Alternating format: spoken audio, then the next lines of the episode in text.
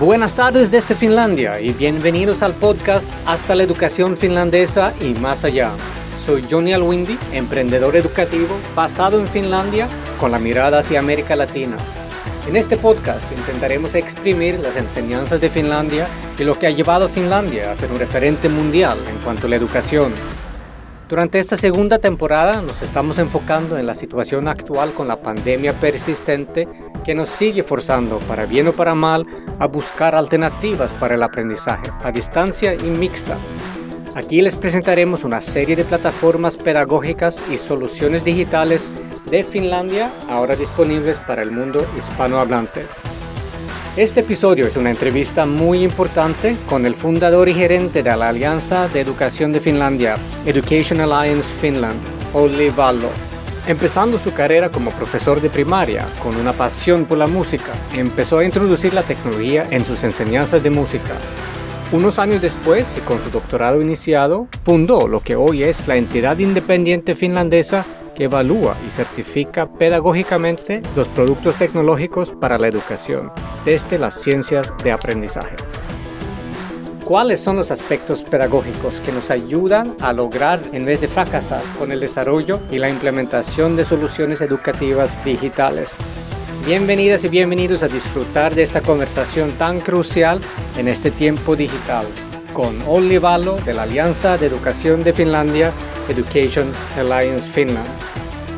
Este podcast está patrocinado por Edvisto y este episodio en colaboración con Education Alliance Finland. Olli Vallo, CEO and co-founder of Education Alliance Finland. Welcome to the podcast. Thank you. My pleasure.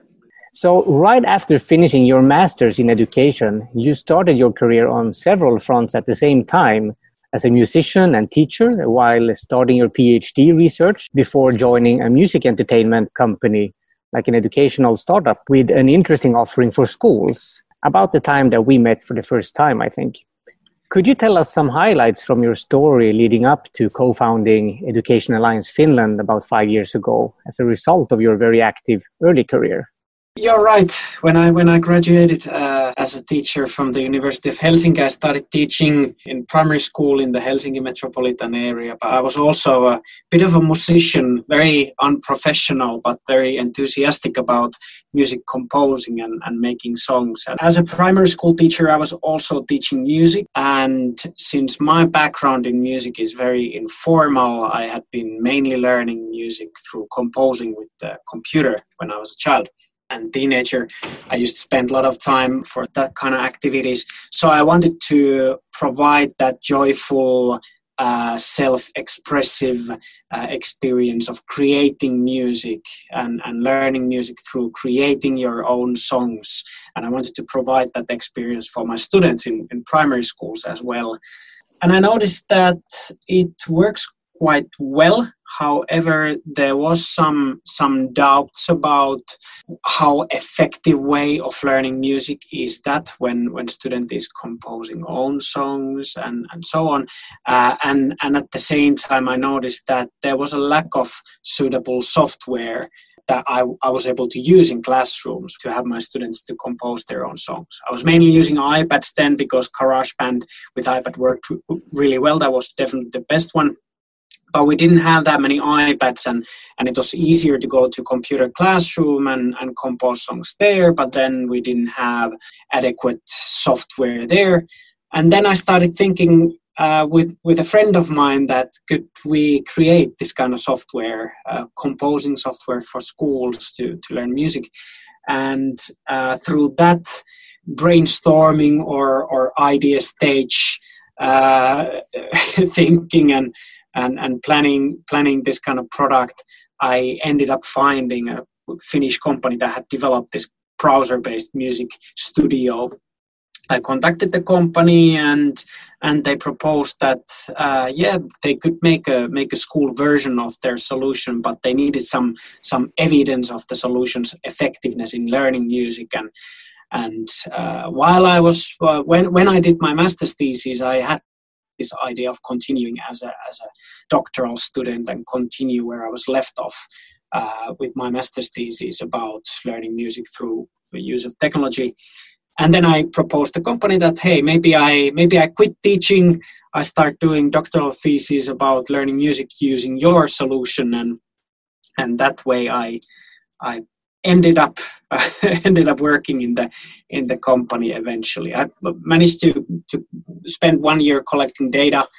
I had about 10 schools in Finland using the software, and, and, and I had about maybe 150 students composing songs using the software. And uh, it was a lot of fun. I was, I was visiting these schools, hosting lessons with the software, and then after publishing the first article, the company asked me to, to, to join their team developing the solution further. And that way I ended up working in the edtech industry. Um, then after working a couple of years in the music learning company, I noticed that there, there is the kind of rise of educational technology, not only in music or creative subjects, but also in mathematics and, and science and, and coding, robotics, and so on. But there was this uh, common factor when, when I talked with different education technology startups. It seemed that they were in need of evidence that their solution, that normally provided a very new way of learning compared to the old way of learning with books in classroom. So they needed some evidence that their new way of learning was actually effective and, and led into improved learning outcomes and uh, this kind of validation of the of this new pedagogical approach seemed to be seemed to be needed in the field of educational technology industry. And and then me and my my ex-colleague from the music learning company we started thinking that hey maybe we could come up with a way of validating the pedagogical quality of of these new learning solutions. And and we got so excited about the idea that we decided to start education alliance finland and now we have been running the company almost five years evaluated hundreds of products. We had the opportunity to work with uh, some researchers from the University of Helsinki, and uh, in 2017 we, we developed a methodology for, for evaluating the quality of learning solutions and, and measuring their, their pedagogical impact through comparing them against learning science principles. And uh, now we have issued 140 or so certifications for solutions from more than 20 different countries. Yeah, so that is also quite a quick growth because, uh, well, having also started in the education technology industry in Finland about actually seven years ago, I've noticed the lack of these certifying institutions since Finland is not as a as a state certifying educational solutions. And there's a, a, huge demand for that also globally. So now you evaluate and certify educational products from basically all around the world. And what main differences can you observe between a good pedagogical product and a not so good one? Uh, well there, there are naturally there are many uh, many differences. What we focus on are the are the students' role, whether students are being passive learners or, or active learners when, when using the solution. Then another aspect we, we look into is whether the students are uh, learning individually or, or are, is, is social interaction part of the, the learning experience with the solution. Then we check if it's rehearse based and or, or this kind of knowledge building based the, the learning experience that the solution provides. And then we see how is the learning journey is it linear or open-ended? And under these all these four different pedagogical aspects that we look into you can you can go right or you can go wrong i, I would say. Uh, normally good solutions they manage to take the best of active learning approach so that they provide interactions and, and not only provide interactions for students to, to, to go through, but also that kind of interactions where the students get feedback, uh, relevant and, and proper thorough feedback on their on their ac- actions uh, so that they understand what do they do well and what answers they, they got right and why their answers were right. Or or if they get wrong answers they get proper feedback explaining that what was wrong in their answer and how, how could they improve next time. So so i would say that it's the same pedagogical principles if you look look at a good teacher, what the good teacher does in the classroom, uh, motivate students, give appropriate feedback, thorough feedback, fair feedback, and promote social aspects to be part of the, the students' learning experience. These are the same aspects that good learning solutions are doing doing well. Sometimes when when we see a learning solution that is not of that high educational quality, normally what they do wrong is that they don't really they don't sometimes they provide irrelevant content sometimes they provide activities that don't really have strong connection to the to the actual learning goals.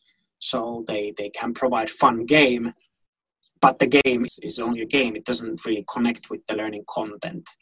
Uh, a classic a- example of this is the, is the chocolate broccoli example that you have a learning game that has a lot of fun activities that have nothing to do with the learning content. And then after you have played the game a while then you are given little bit little piece of content that is uh, more or less traditional text or, or video that you you you have to look. And that's the learning piece of the user experience. This kind of uh, approach it doesn't really provide anything new. It doesn't really you can you can do that uh, using offline methods in classroom. You don't need to have a have an ipad or, or any kind of technology to provide that kind of chocolate broccoli experience in classroom.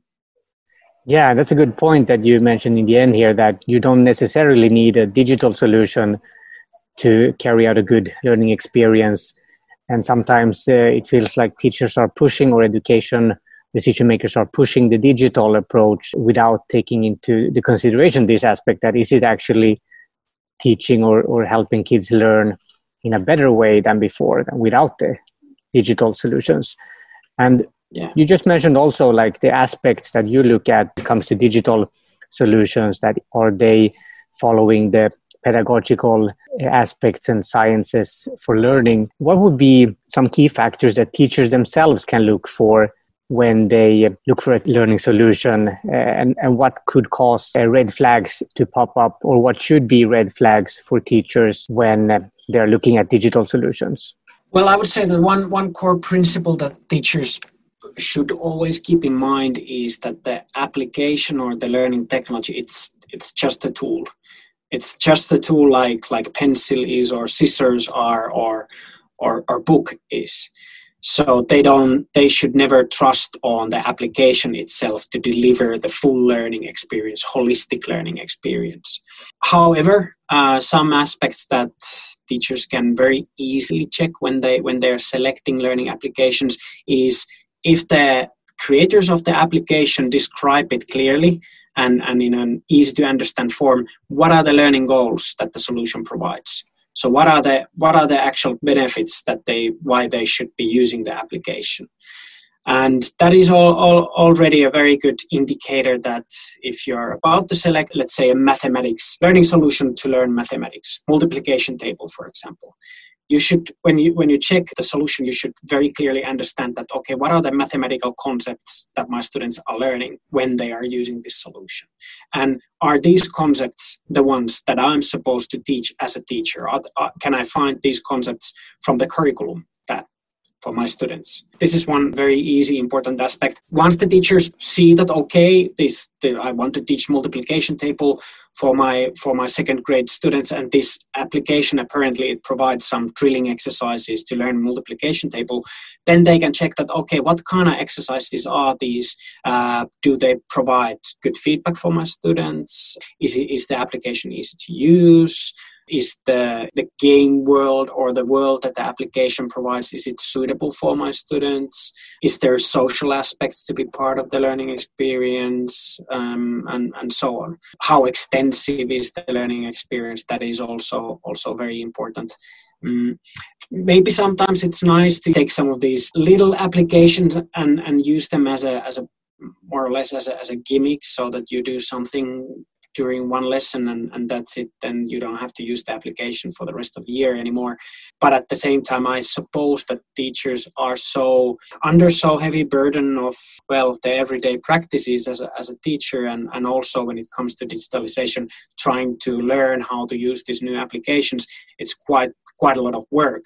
So they probably want to select those applications that are they, they can modify for their purposes uh, those applications that provide content throughout the whole school year or, or even even for the for the whole school career so that they don't have to enter this mode of teaching how to use this new application once again to my students so the, these these kind of these kind of aspects are are very important. Some teachers they really appreciate if the if the solutions promote students' creativity. It's always good as a teacher to also have this kind of idea of what my teaching is is lacking of the most. Is it lacking of students collaboration or is it lacking of students being creative or or what are the what are the aspects that i'd like to that i'd like to have more in my teaching and when you have an idea of those aspects, then it also makes it easier to select that kind of applications that, for example, promote creativity or social interaction. Yes. And uh, uh, now more than ever, I think it's crucial for teachers and decision makers to be able to distinguish between good and not so good technological solutions used in education. And you were once quoted in a Finnish magazine saying about three years ago that you should invest in education technology products that Maria Montessori would approve of. Can you expand on that? Yeah, this is kind of a core principle for our work as well.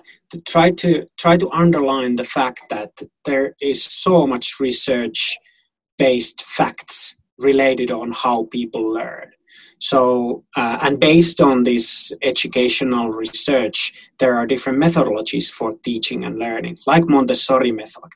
It is it is approved by learning sciences that Montessori method uh, it, it works. It, it it does help students to learn.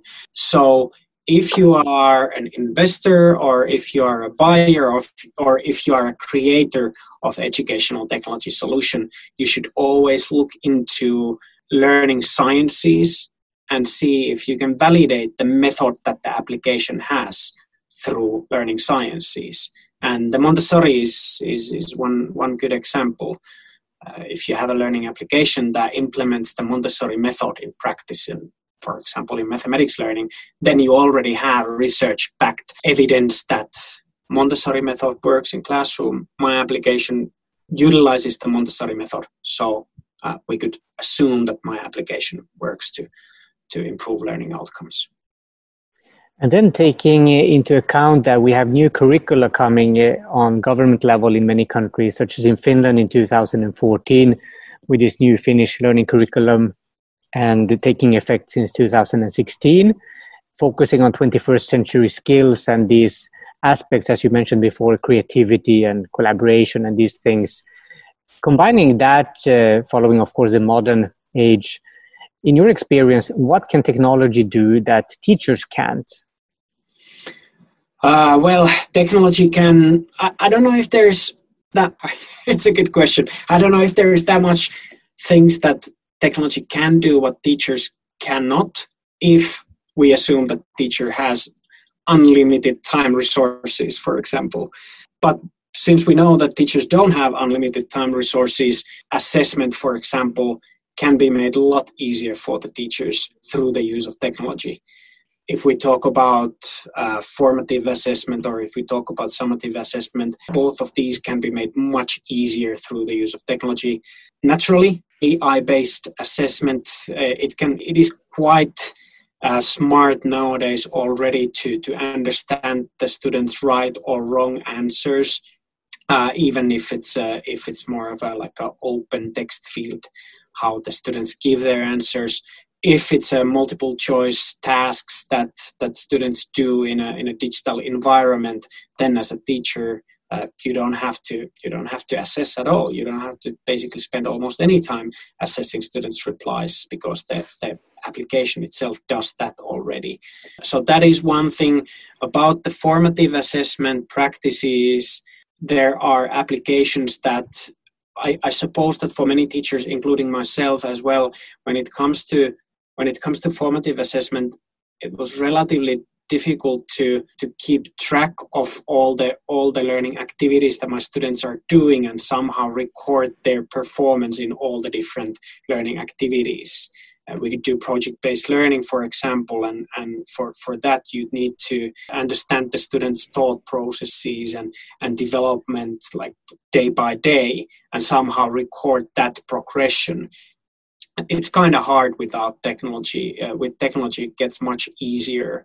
Uh, and with technology, you all, all also uh, normally you get some sort of system that you can use as a teacher so that you have, for example, um, self-evaluation tasks on, that students do on daily basis. And, and that way you, you have a system that you follow that every day they go to the same platform that platform automatically asks the students the same self-evaluation questions. And, and that way you start getting more more evaluation data uh, to be part of your formative assessment practices and, and, yeah so so there there are naturally there are many many different aspects besides the assessment. One one aspect that is very close to my heart personally is promoting students creativity through the use of technology. Naturally you can be very creative without any any technology but at the same time using technology to compose music to create videos to take photographs to to edit images make presentations write stories publish stories. There are so many possibilities nowadays how you can use creative technologies uh, in in classroom to, to promote students creativity so that is very important important for me. And not only doing the creative activity but also sharing the creative outcome through technology. That is very important aspect of the of the creative learning experience that you get to share what you did. You have an audience for your for your work whether it being a song or video or movie or whatever yeah, like really expanding uh, what the teacher can inspire uh, kids to do, also on a larger scale. So, teachers, uh, as you said, time resources and also reach uh, is limited. And especially in those areas where you have a lot of marginalized regions, low access of qualified teachers.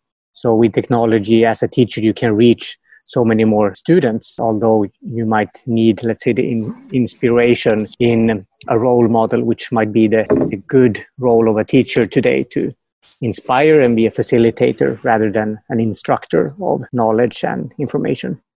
Uh, definitely. Yeah, very, very important. In the summer, I mentioned in the podcast the national surveys that FreeEd initiated among Finnish teachers about the forced distance teaching experience due to the global pandemic. You collaborated on one of the surveys. Uh, could you tell us what you focused on in trying to understand the quick transition to distance learning in the sudden lockdown situation, and what were the results? Yeah, yeah, happy to happy to share some of the findings that we did and and about the background of the survey as well. So so we together with Free FreeEd, which for the for the listeners who don't know what what is Free FreeEd, it's it's like LinkedIn for teachers. So it's teachers community, very active in, in Finland, and there is I suppose 10, 15,000 Finnish teachers eh, on the, on the platform, changing information and collaborating. So basically, us and FreeEd, we wanted to understand better that how Finnish teachers were doing during this distance learning period. What was their experience? What worked? What didn't work? how was their well-being and, and what were the main struggles and what applications they were using what applications seemed to be working well what applications didn't seem to be working so well what were the best practices that they they found and so on so these were the these were the things that we wanted to ask from teachers and there were some key findings that we did some say phenomena that, that we saw rising during the distance learning period one of the key phenomena was teachers becoming more dependent on their colleagues and, and the support from their colleagues. And uh, we saw that these teachers who were turning frequently turning to their colleagues on uh, online platforms or, or just just talking with their with the colleagues from the same school when they were turning to their colleagues frequently they were able to share the best practices and they they were able to find the best practices when it comes to use of technology and when it comes to some struggles that they may have had when when trying to use some some new applications uh, sharing teaching ideas, and so on. So, this kind of social interaction, collegial support was one phenomena that we saw rising during the distance learning period. And it also was, was shown in the replies that those teachers who were not turning to their colleagues and not sharing information between, between uh, their, their colleagues, they were not they were struggling more and and some of these teachers they also told in their answers that they were their well-being was was decreased during the distance learning period because they were working way too much. That kind of social sharing between teachers that that was one important aspect then another one is was naturally the let's say the jump into the deep end of a swimming pool when it comes to the use of digital applications. So they went straight to the deep end with with the use of applications and in in a way it was it was a bad thing because so suddenly teachers had to start using digital tools in even even to, in order to get contact with their students, not to mention giving them assignments and following their progression uh, on digital platforms. But at the same time, even though teachers generally in the answers they they saw this quite it cost them a lot of extra work but at the same time they they did find it very satisfying uh, from the professional development point of view that that even though they were more or less forced to do that uh, they, they, they felt that they were able to still continue or do their work really well and, and learn to use these new applications really well. And that was very satisfying from the professional development point of view. So that was the second main finding that we had.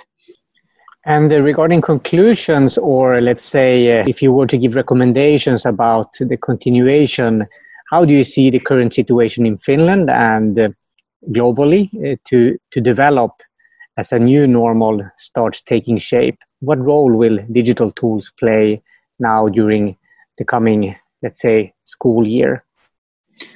Uh, yeah, that's a that's a big question. It's uh, I have seen some some articles from from teachers and from edtech influencers in Finland as well, saying that this was just a temporary mode that teachers entered into and now when schools are open again and uh, they, they will go back to the to the same old classroom traditions with summative assessment and, and not so much project based learning or not so much using technology uh, I don't know. Time will tell. Uh, it's a very important question.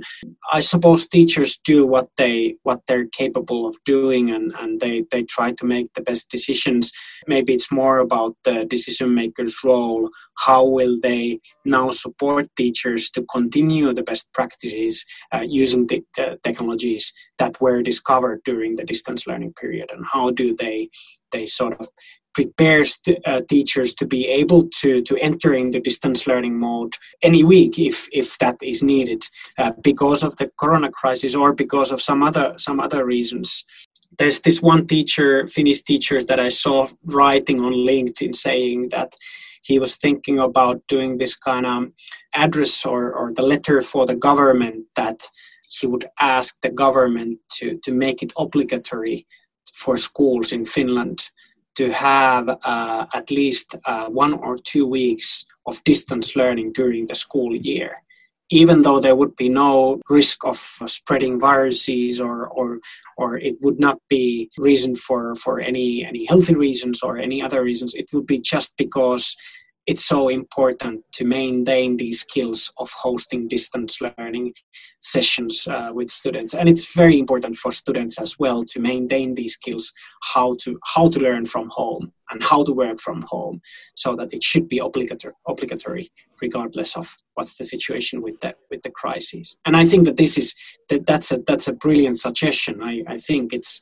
if you look at the the situation from the working life point of view people are very much used to work using digital devices and and they don't have to work in they can work remotely and and many companies they have remained working remotely in Finland, even though the situation with the with the virus is much better now, and they would be able to to go to the offices. But they are very effective working from home, and they feel comfortable working from home, and and having those skills how to work from home. That's a future job skill that you need to have.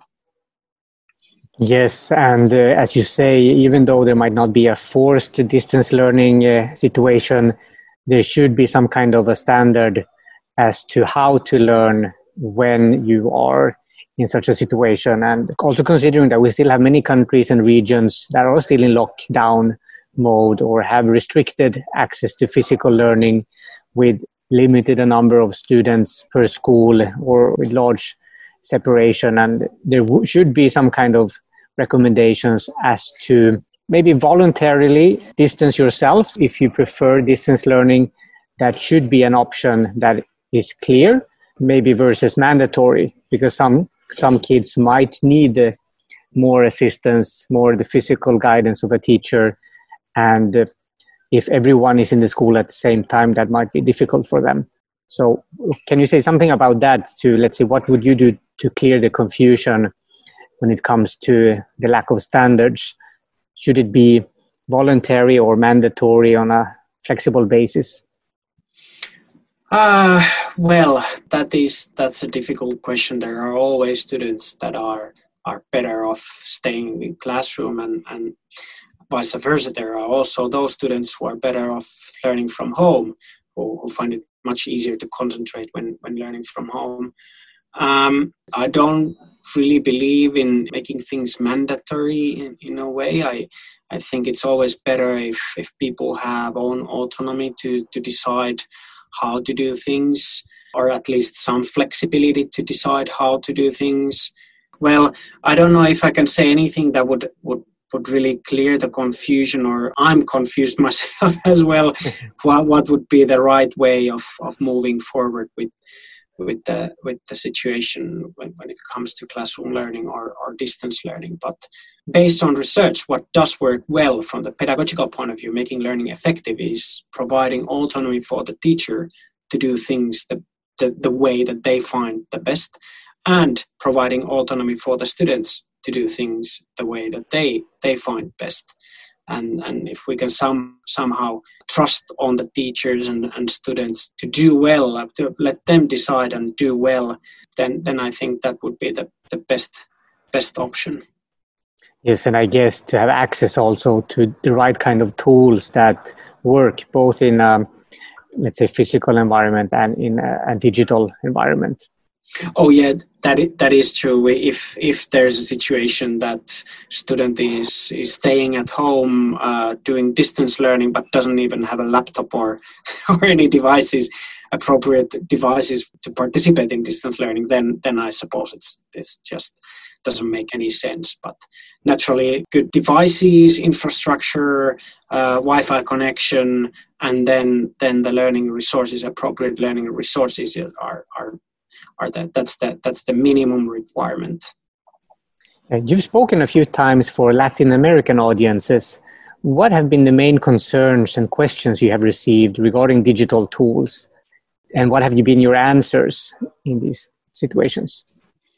Uh, well, one of the main questions, or say the area of, of, of the topic of the conversations, have been the, the uh, teachers' abilities to use digital applications in an effective way. That is, teachers' professional development when it when it comes to digitalization of education. That's always a very very important po- po- point, maybe the most important. That is a concern in Finland. Is there enough training provided for the teachers in in order to to use these new applications in classrooms and and the teachers in in Latin America they seem to have the same concern that is their professional skills good enough to to host uh, digital learning activities that is one thing. In Finland, there are some, when, when we look at how much training do teachers uh, receive in Finland compared to European Union averages, we are in a relatively good level. We get uh, a little bit more than, than average. We get, uh, compared to EU, we get uh, pedagogical training to how to use digital solutions in classroom.